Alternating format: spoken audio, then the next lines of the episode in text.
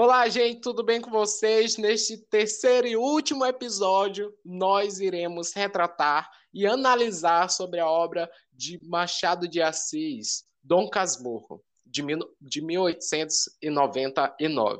Por isso, fica conosco e saia daqui com uma dica jovem.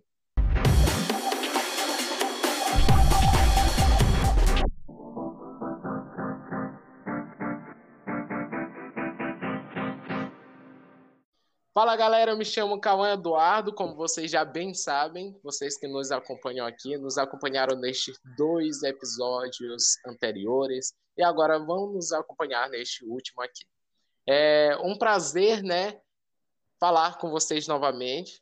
É, eu agora irei me apresentar como nos, anterior, é, nos episódios anteriores. Bem, é, como eu já disse, eu me chamo Cauã Eduardo, eu tenho 16 anos, estudo no IFMA Campus Pinheiro, é, sou um jovem de etnia preta, cabelos encaracolados, e estou com uma camisa preta e branca. É, estou a, está aqui comigo a Ana Carolina e o Pablo Lucas. Olá, Ana Carolina, prazer receber você novamente. Olá, Cauã, olá, Pablo. É, olá. é uma honra estar aqui novamente. Como o Cauã já falou, é, eu faço parte da turma de meio ambiente 2020 Vespertino. Sou morena, cabelo cacheado e agora eu estou com uma camisa verde e um short preto. Olá, Pablo. Prazer em é, receber você novamente aqui no nosso sofá virtual, né? Pela terceira vez. Olá, Calma. Olá, Ana Carolina. Olá a todos que estão acompanhando. Um bom dia, boa tarde ou boa noite. É, me chamo Pablo Lucas Verdineiros, tenho 16 anos, é, estudo atualmente no UFAM Campus Pinheiro, é, cursando curso técnico em meio ambiente, estou de short um, um jeans e uma camisa preta. Bem, gente, para começarmos a entrar no assunto, é, Paulo vai falar um pouco sobre o nosso querido autor Machado de Assis, esse grande mestre da literatura brasileira. Sim, sim. É, muitos não sabem, né? Mas Machado de Assis tem um Joaquim no meio, e é Joaquim Maria Machado de Assis. Foi um grande escritor brasileiro, é, considerado por muitos críticos, estudiosos, é, escritores e literários, um dos maiores, se não o maior, é, o maior nome da literatura brasileira.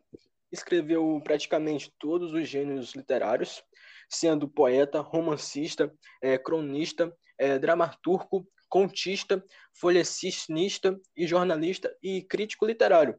É, ele nasceu no dia 21 de junho de 1889, no Rio de Janeiro, é, no Morro Livramento. Infelizmente veio a falecer é, no dia 29 de setembro de 1908, no Rio de Janeiro também. É, como o Pablo já falou, a gente vai falar do, do importante autor da, de uma grande escola literária, que é o realismo, que foi um, um movimento literário e artístico que teve início em meados do século XIX, na França. Como o próprio nome já diz, essa manifestação cultural ela significou um olhar mais realista e objetivo sobre a existência e as relações humanas. Surgiu é, como oposição ao romantismo e a sua visão idealizada da vida.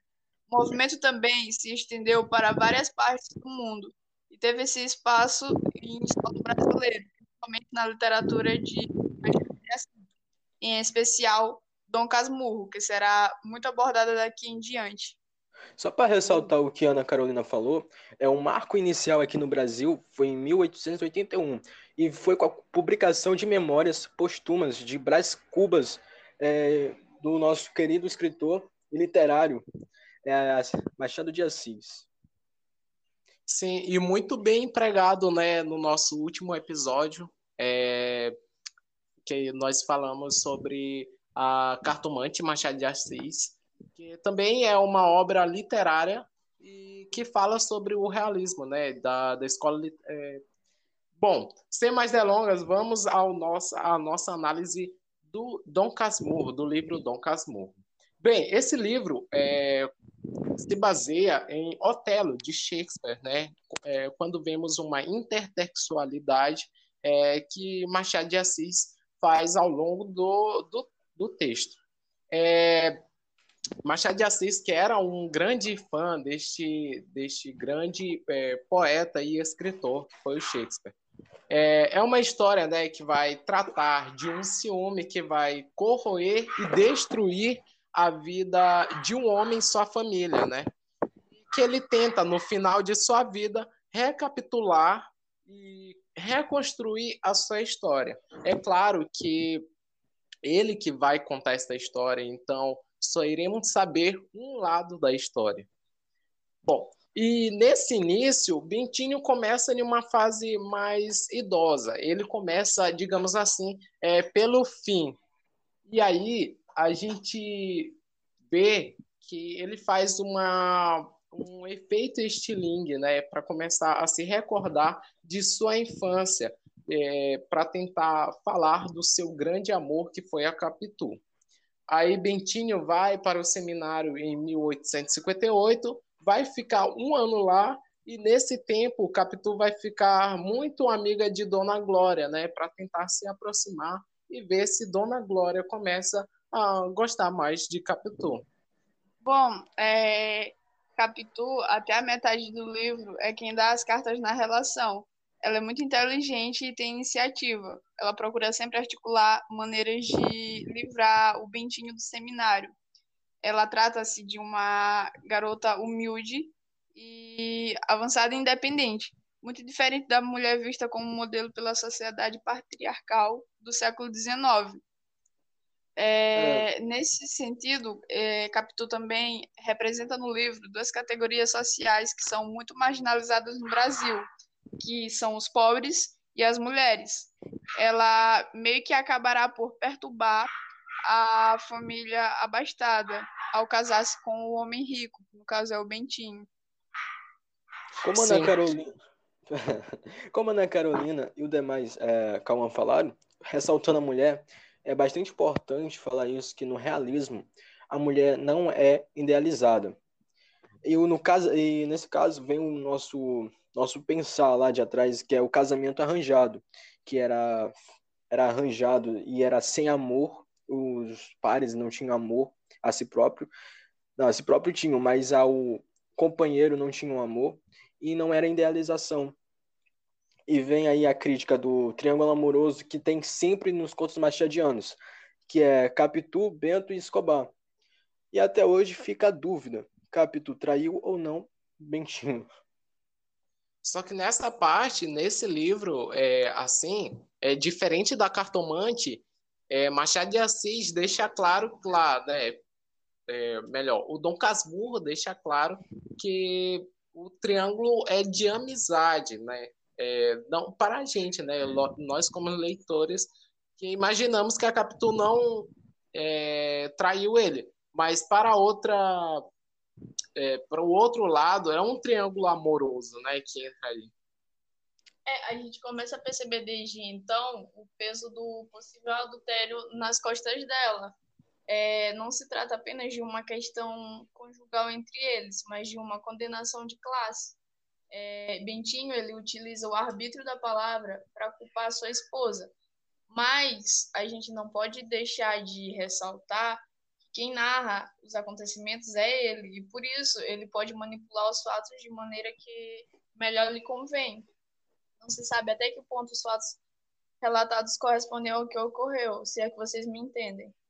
Sim, é, vale até lembrar, né, Carol, como tu falou, que o Bentinho é advogado, né? Então ele vai sempre colocar, a, jogar na mesa, digamos assim, as acusações que façam é, que fazem, né? A gente pensar que ela traiu mesmo ele, porque ele é, é que está contando a história.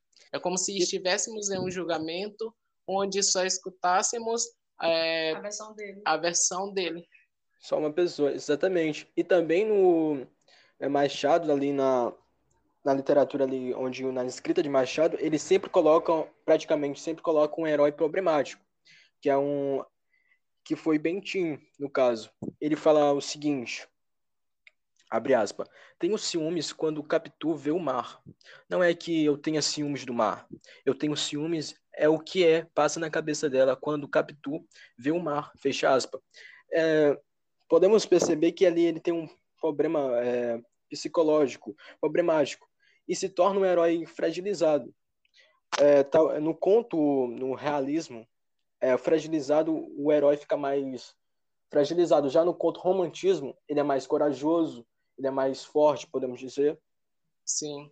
E ele recebe esse apelido, o Bentinho, né? Ele recebe esse apelido porque quando ele vai, é, no início da história, ele até conta, é que quando ele está em um trem, é, um poeta vem e senta ao seu lado. Nisso que ele senta, ele quer, ele vai para fazer, para mostrar para ele uma, uma de suas poesias. Mas só que Bento dorme. Aí, quando o poeta sai, ele meio que espalha que Bento é um, é um casmurro. E, ca, e casmurro, pessoal, é, é uma pessoa que não fala muito, né? Que é introvertida. E aí os amigos deles começaram a, apelidar ele e ele aceitou esse apelido. E por isso a obra veio a receber esse nome. Ele até ressalta no, no início do seu texto ele, a, a seguinte frase: Eu também não achei melhor título para minha narração. Se não tiver outro daqui até no fim do livro, este vai ser o nome definitivo. Assim, é, com o objetivo de atar as duas pontas da vida e restaurar a, na velhice a adolescência, o Bentinho começa a narrar a sua história. Sim. É, ele começa a narrar uma história, é, falar sobre sua vivência com o Capitu, como ele vai é, começar é, a desenrolar aquele ciúme, é, achar que Capitu mesmo traiu mesmo ele até que ele começa a, até que Escobar morre afogado, né? E aí Bentinho e Capitu vão ao velório e na hora que Bento vai ler sua carta de despedida, ele meio que presta atenção em Capitu, que chora não como é, como ele diz, não como se fosse um amigo, né? É, mas lembre disso que é ele que está falando.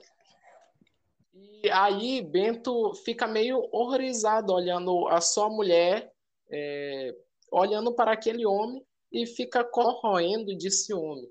E aí ele não lê a, a carta que escreve, ele fica bravo. E a partir daí o desenrolar da história é, começa. Ok.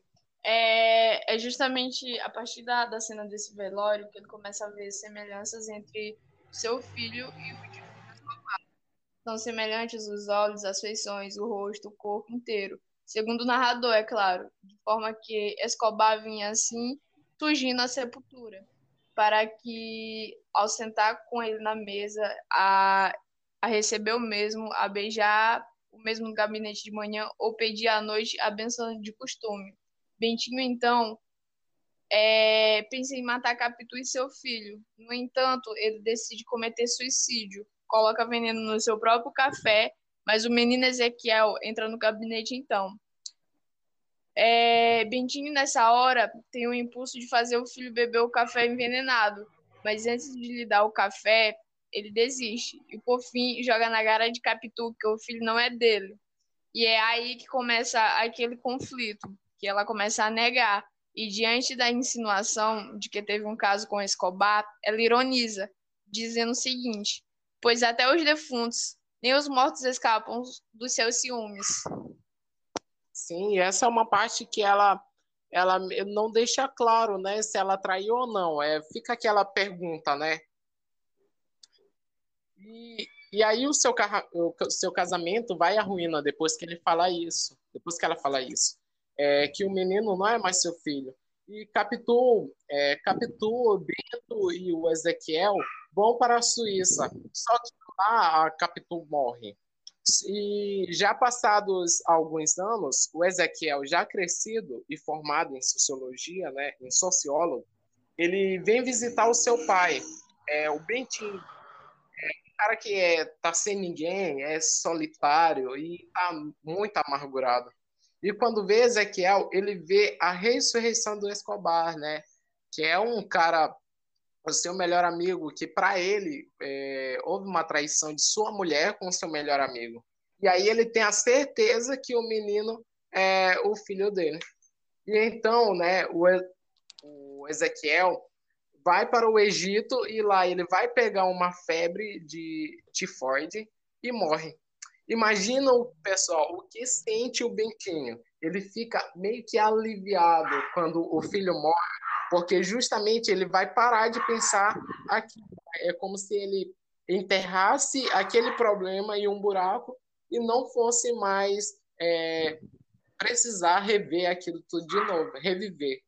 E, mas só que lá, depois de algum tempo, ele volta de novo para o início e fica aquela pergunta: será se Capitu é, foi mesmo infiel? Já que é, era, ele via uma menina, é, já que ele via, né, ou melhor, que ele descreveu que era uma menina infiel, que, que ele falou lá. E é o grande enigma de Capitu, né, que ele traiu ou não isso fica meio que impossível dizer. Sim, grande parte da obra aparenta ser um romance romântico. Isto é, ela apresenta um casal apaixonado, um obstáculo a vencer a realização amorosa, simbolizada pelo casamento, é claro. No entanto, é, o narrador continua a história e mostra a realidade do casamento burguês, a partir da narrativa do, ciume, do ciumento Bentinho, em quem a leitora ou o leitor devem ou não confiar. Sim, para sabermos da história só se Machado retornar. É, e ele termina dizendo: Diz o destino que meu grande amigo e meu grande amor se unissem para me trair, a terra seja leve. É, não necessariamente ele termina com essa frase, mas essa frase pode se dizer que ela fecha com chave de ouro este grande livro de Machado de Assis e, e aí nos, e é isso que nós temos a dizer. Essa foi a nossa análise. Espero que vocês tenham gostado. É, foi um prazer é, poder fazer este trabalho com vocês. É, de todo o coração. Obrigado, Pablo. Obrigado, Ana Carolina. É, um beijão e tchau, tchau.